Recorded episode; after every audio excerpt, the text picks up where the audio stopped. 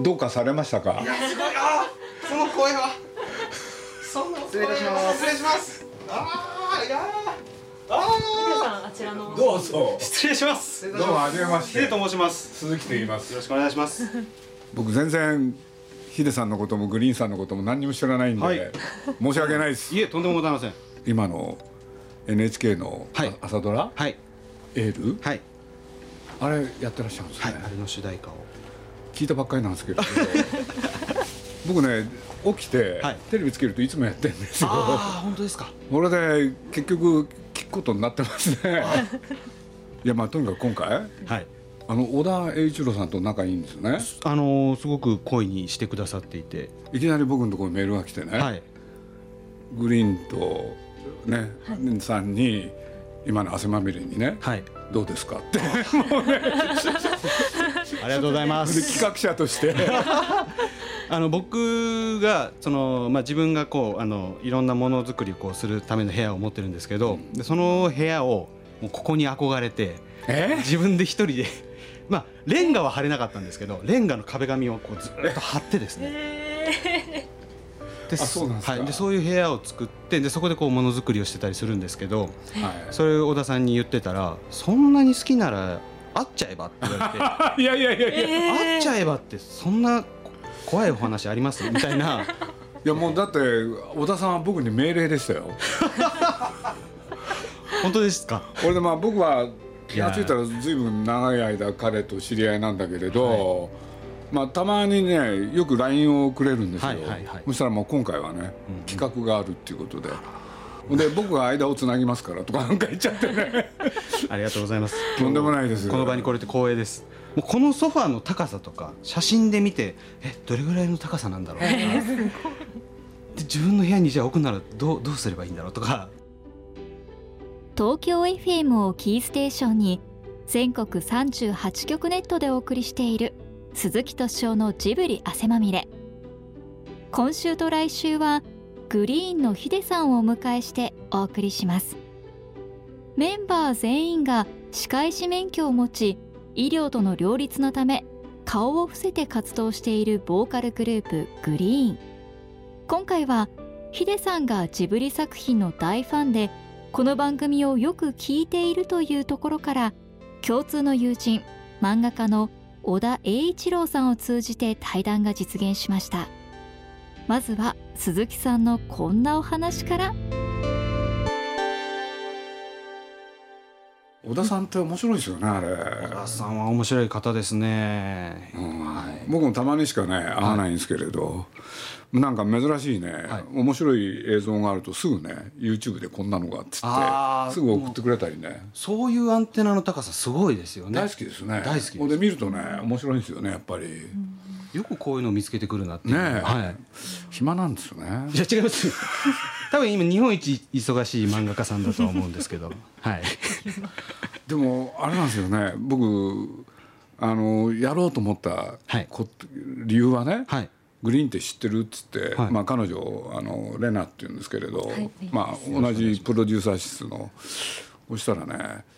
本当は歯医者さんなんですよってそうなんですよでね歌いながらはい歯医者さんもやってるっていうから、僕聞いてびっくりしたんですよ「あーえっ?」て「じゃあ歯をなり削りながら歌ってんの?」っ つってそしたら「いや違うと」 ね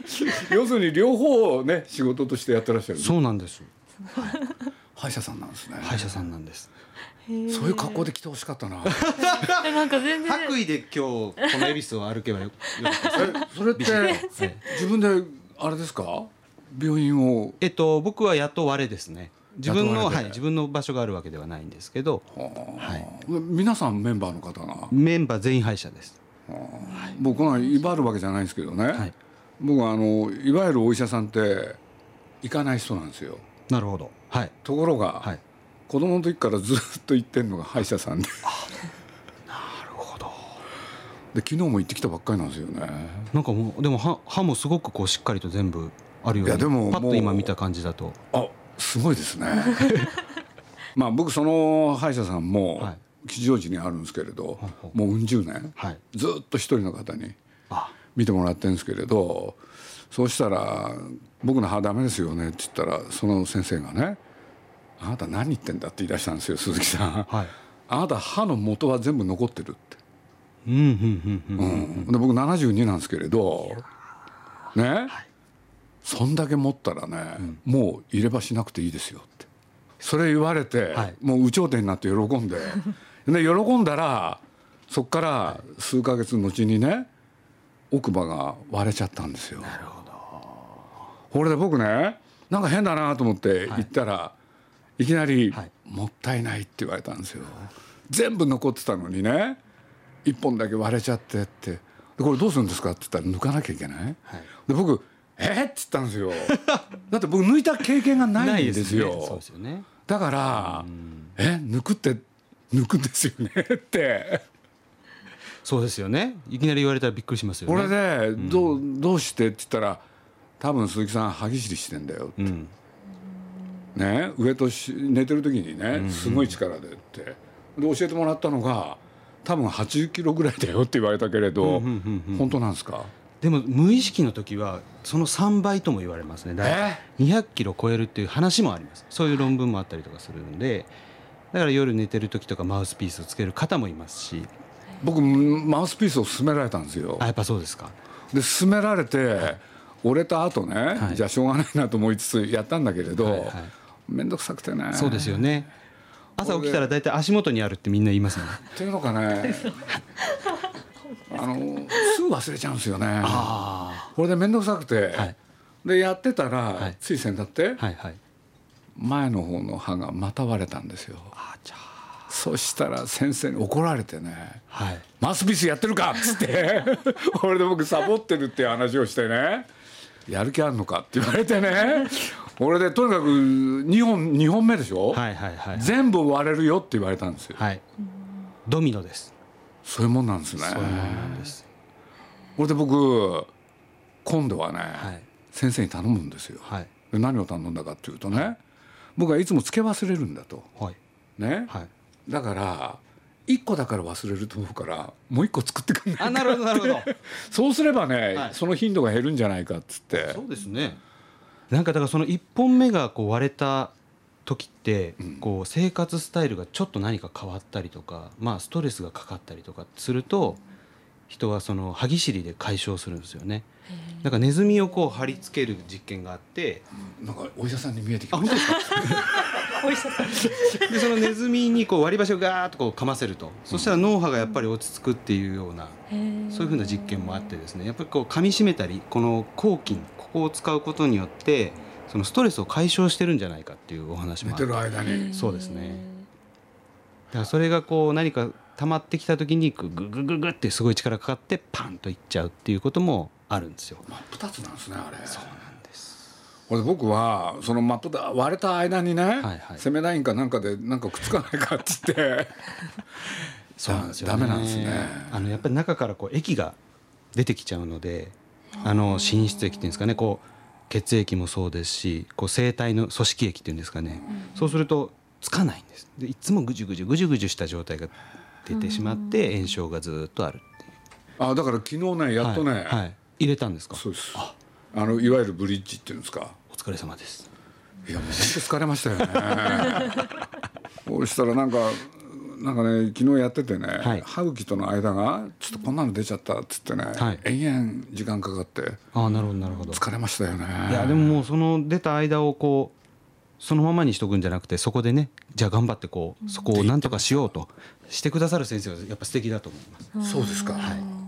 まあ信頼してるんですけどね。そうですよね。だからやっぱその40年通ってらっしゃってストーリーも全部歯のねそうです全部知ってます口の中のストーリーしてらっしゃるんで信頼されますよねそれねいやー吉祥寺のそうなんですよ。僕あの武蔵野文庫とかのカレーとか食べに行ったりしてました いえなんで？やもうだからそのあそこの上にジブリが一番初めあったっていうのだから僕吉祥寺なんですよ。あそうなんですねもうだから見そ見かけより年寄りなんですねいや違う違う違う。違うもうでも本当にあの公園の近くにジブリもありますよねあのあの小金井ですね小金井ですね、あそこも車でたまに前通ったりして大好きなんです僕ね、歯医者さんってなるのに。はい最初の6年間はあらゆるあれ病気を勉強するんですよねそうですね1年目は座学、まあ、普通の数学とか、あとドイツ語とかそういうのもやって、で2年目から人体のそういうのが始まっていってで一通りはやるんですけど基本的にはここから上ですね首から上うんがメインですね。全部じゃないんだ一応その、まあ、あの解剖実習みたいなのもありますしそういうので全身はやるんですけど基本は首から上がメインです。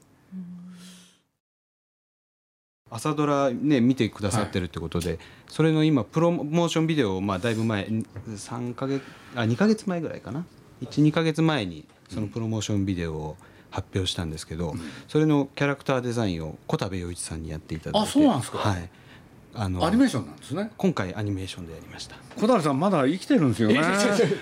もうだって彼は79か80ですよねそうですねこの前お誕生日でしたあ小谷さんですねああそうですこれなんかハイジです よね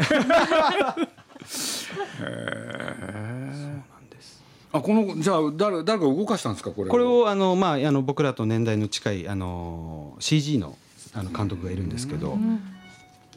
まあ、あの人もねあのポケモンでねえマリオもそうですもんねスそうですーパーマリオも小谷さん元気なんですよねお元気ですまああの人いい人ですもんねいやもう本当に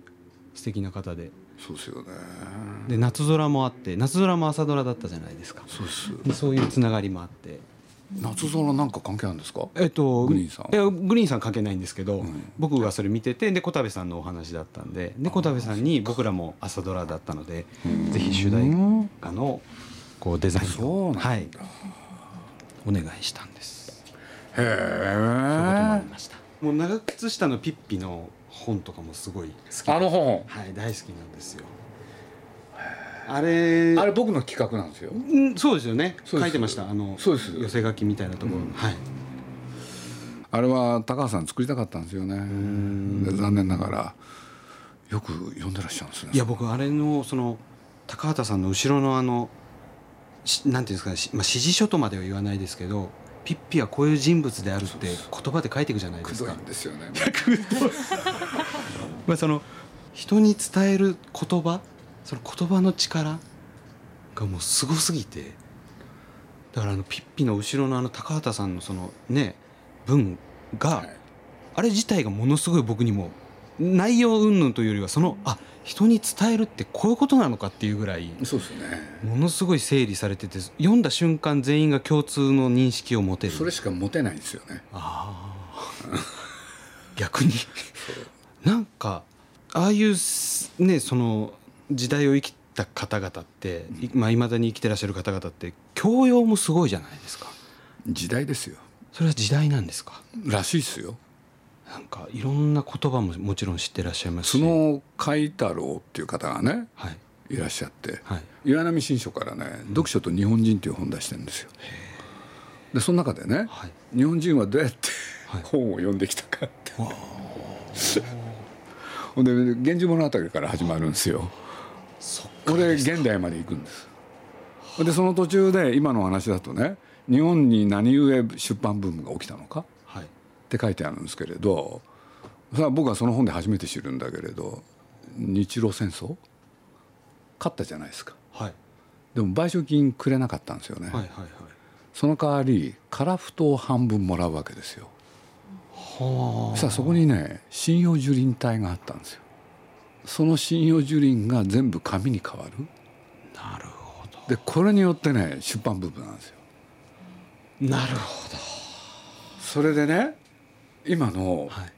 その紙になったら3つ起きたんですよはい大正の初めですけどね、大正時代の初め第一次出版ブームなんですけどね、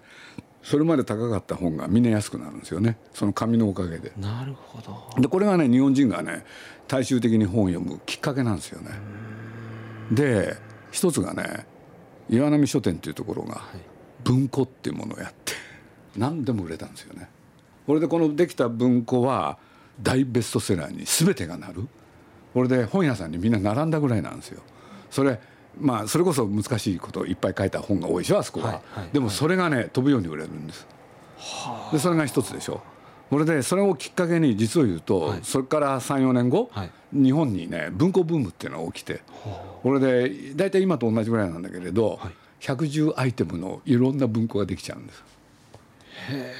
そうなんですよで当時講談社っていうところが今度はね「はいキング」っていう雑誌ではい日本で初めて100万部そうなんですよそれともう一つが世界文学全集ああなるほど飛ぶように売れるんですよこれでそれだけじゃ物足りなくて日本文学全集、うん、ほんでこの3つでねはいもう大ブームになるんですよでそれが関東大震災大正12年でしょ、ね、全部出版社もその他もね含めてダメになるわけですよそしたらその作った本がね、はい何でしょうね あのまあぶ文集全集の方はね、とにかく初めてそういうことが起きたんだけれど家にね、はい必ず書庫っていうのを作って応接間の横っちょに、これでその文学全集並べるっていうのが日本で流行るんですよね。うんでその文学全集がねその関東大震災の後しいろんな出版社が持たなくなってそれがね古本市場に出るんですよ。でもともと当時1円だったんですよね、はいそうすると円本って言われたんですけれど、ね、その紙が安くなったことによって安くみんなが本を買えるようになるってあーそうなんですよでその本が関東大震災のおかげで古本屋さんに出たでしょ、はいそしたら1円どころか20銭30銭で買えるわけですよそれでねさらに読者層が広がってでみんなね本をね買って読んだかどうかはともかくみんな買って家に飾る、はいそうすると応接間のね大事ななんていうんですか装飾はいところが結局それはね買った人は読まなくてその息子とか孫が読むっていうね それによって日本ではなんていうのかな本が好きっていうのが広がったんですよね。なるほどうんだからねなんとねこれ僕間違いしなければね昭和10年ぐらいでね、は日本の出版点数っはいて2万点を超えたのかなすごいですねそうなんですよアイテムがね、はいそれでもう本当にすごいブームででそれが戦争になるでしょ、はいでなんと昭和10 18年かな、はいには816点ぐらいまで下がっちゃうんですよ。そんなに極端に違ったこんれですねでもう一度その2万点だかなんかに戻るのはね、はいぶあのぶあのバブルまで待たなきゃいけないんですあそういう歴史があるんですよで一つ言うとね昭1960年から70年はいこの10年間にはい教養主義っていうのが流行るんですよ教養主義つまり、はい難しい本を読まなきゃいけないんですよねそして考え方としてはね難しい本を読めば立派な人になれるっなるほどていうんでみんないろんな難しい本をそこへ持ってきてサルトルだカミューだってうです実よね存主義が出てきたんでこれでみんな、ね、難しい本を読むのが大ブームだったんだけれどこれは調べてみるとその角さんの解説によるとね、はいなんと世界中で起きてるんですよね。あそうなんですそうなんです。これでこの教養主義が、ね、要するに教養を身につけなきゃ人間としてダメよっていう考え方がダメになるのが80年代の真ん中なんですよ。バブルがこうそう来だしたぐらいですかつまり、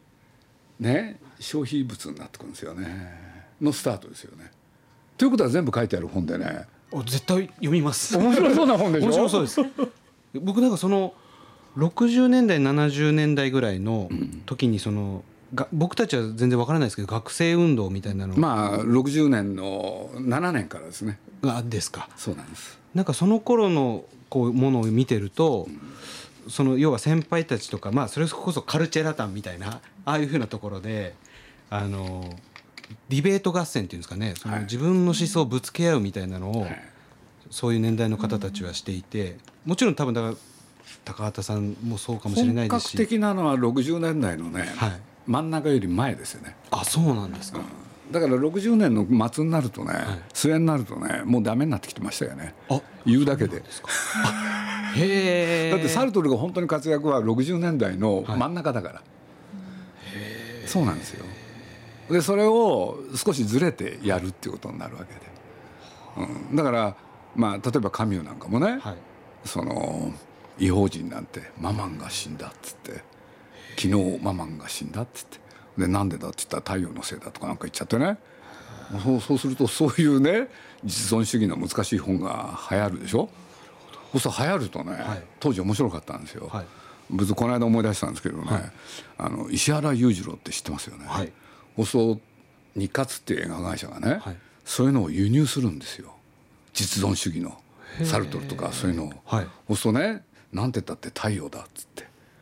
うん、これで何が言いたいかっていうとね石原裕次郎のお兄さんであるえたあの石原慎太郎はいは「太陽の季節」確かに確かにそうですよねそして舞台は湘南そうですねこれでね出てくる登場人物石原裕次郎以下全員がね、はい何の脈絡もなく太陽を見るんですよ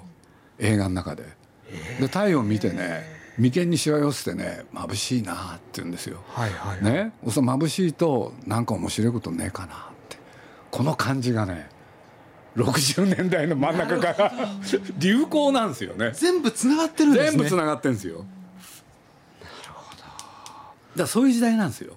だからそれのねなんていうのかな最後に出てきたのは学生運動でであれも69年には終わっちゃいますからねあー69年の前半で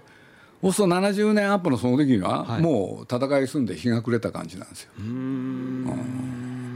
んそういう時代ですよねそして学生運動も、はいまあなんていうのかなあの連合赤軍事件とかね、まあちょっと悲そうですよね惨なものに変わってっちゃう時期そうですねなんですよね。そうですよねだからね僕はまあ個人的に好きな人で三浦正史っていう作家がいてはい評論家ですけどねこの人がねあのこんな本を書いたんですよね「青春の終焉はい」これ面白い本なんですよ。読んでみます、こはれい、どういうどういしうどうしたかっていうとね、はい青春っていう言葉は、はいじゃああの江戸時代にあったかああなるほどないんですよ。後の文化なんですねそうそうするとねあれ「ザ・ユース」かなそれの翻訳なんですよね。ああザ・ユースをそう青春と訳したやつがいるんです。ねはいこれでその本の中にまあちょっとかいつま本当にかいつまんじゃうとね、はいはいはい要するに青春という言葉と結びついたのがマルクスとドストエフスキーやっぱそこなんだなそうすると簡単に言うとねはいこれ本当にもう雑に言っちゃいますよ、はいマルクスって世の中を変えるでしょ、はいでドストエフスキーは若者の悩みでしょ、確かにこれをドッキングするとですね革命思想になるんです よそうですねそうするとそういう青春のね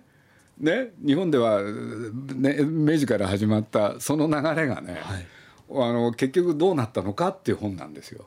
なるほど、じゃあやっぱり全部がこうちゃんとつながって全部そつながそってこますによあったから次こうなったってことなんですよねだって江戸時代なんかねそんな社会の仕組みを変えるはい困りますよねそんなやつは そうですね絶対困るでしょ300年もね体系が続いてるのねに、それで市の交渉とその身分制度あったんでね、はいそんな俺はこうだけれどねあれになりたいなんて誰も言えないから。そうですねうん、だから今の若い人に僕言いたいですよね江戸時代幸せだったっつってあーだってね自分は何をやりたいかなんて考えなくて済むんだもんそうですねだからだってそれにみんな苦しんでるんでしょ、はい何をやらなきゃいけないのかっつって中世とかだったらパン屋の子はずっとパン屋ですそうもでんすねよ、そうですでそこにこう疑問を持つ自由を与えられたっていうことが実は苦しみでもある苦しみですよ、うんその通りですよねだからまあそういうのに応えた歌を歌ってらっしゃるんでしょだだいたいなと日々日々日々苦悩しておりますいやだからドストエフスキーのに感謝しないとそうですねまさかそこそうですよねほんいやでも本当になんかそういうのを今日いろいろお聞きしたいなと思ってすごいすごいですねいやいやいやいやいやだってその歌でねそれやっといて今度歯で苦しんでる人を助けてあげるわけだから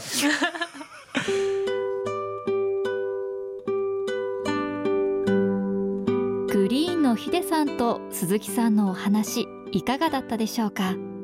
この続きは来週お送りします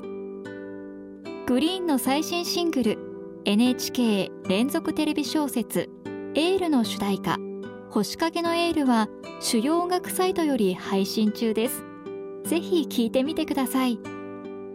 鈴木敏夫のジブリ汗まみれはラジコのタイムフリー機能で1週間遡ってお聞きいただけます来週もお楽しみに鈴木敏夫のジブリ汗まみれこの番組はウォールト・ディズニー・ジャパンローソン日清製粉グループ au ブルボンの提供でお送りしました。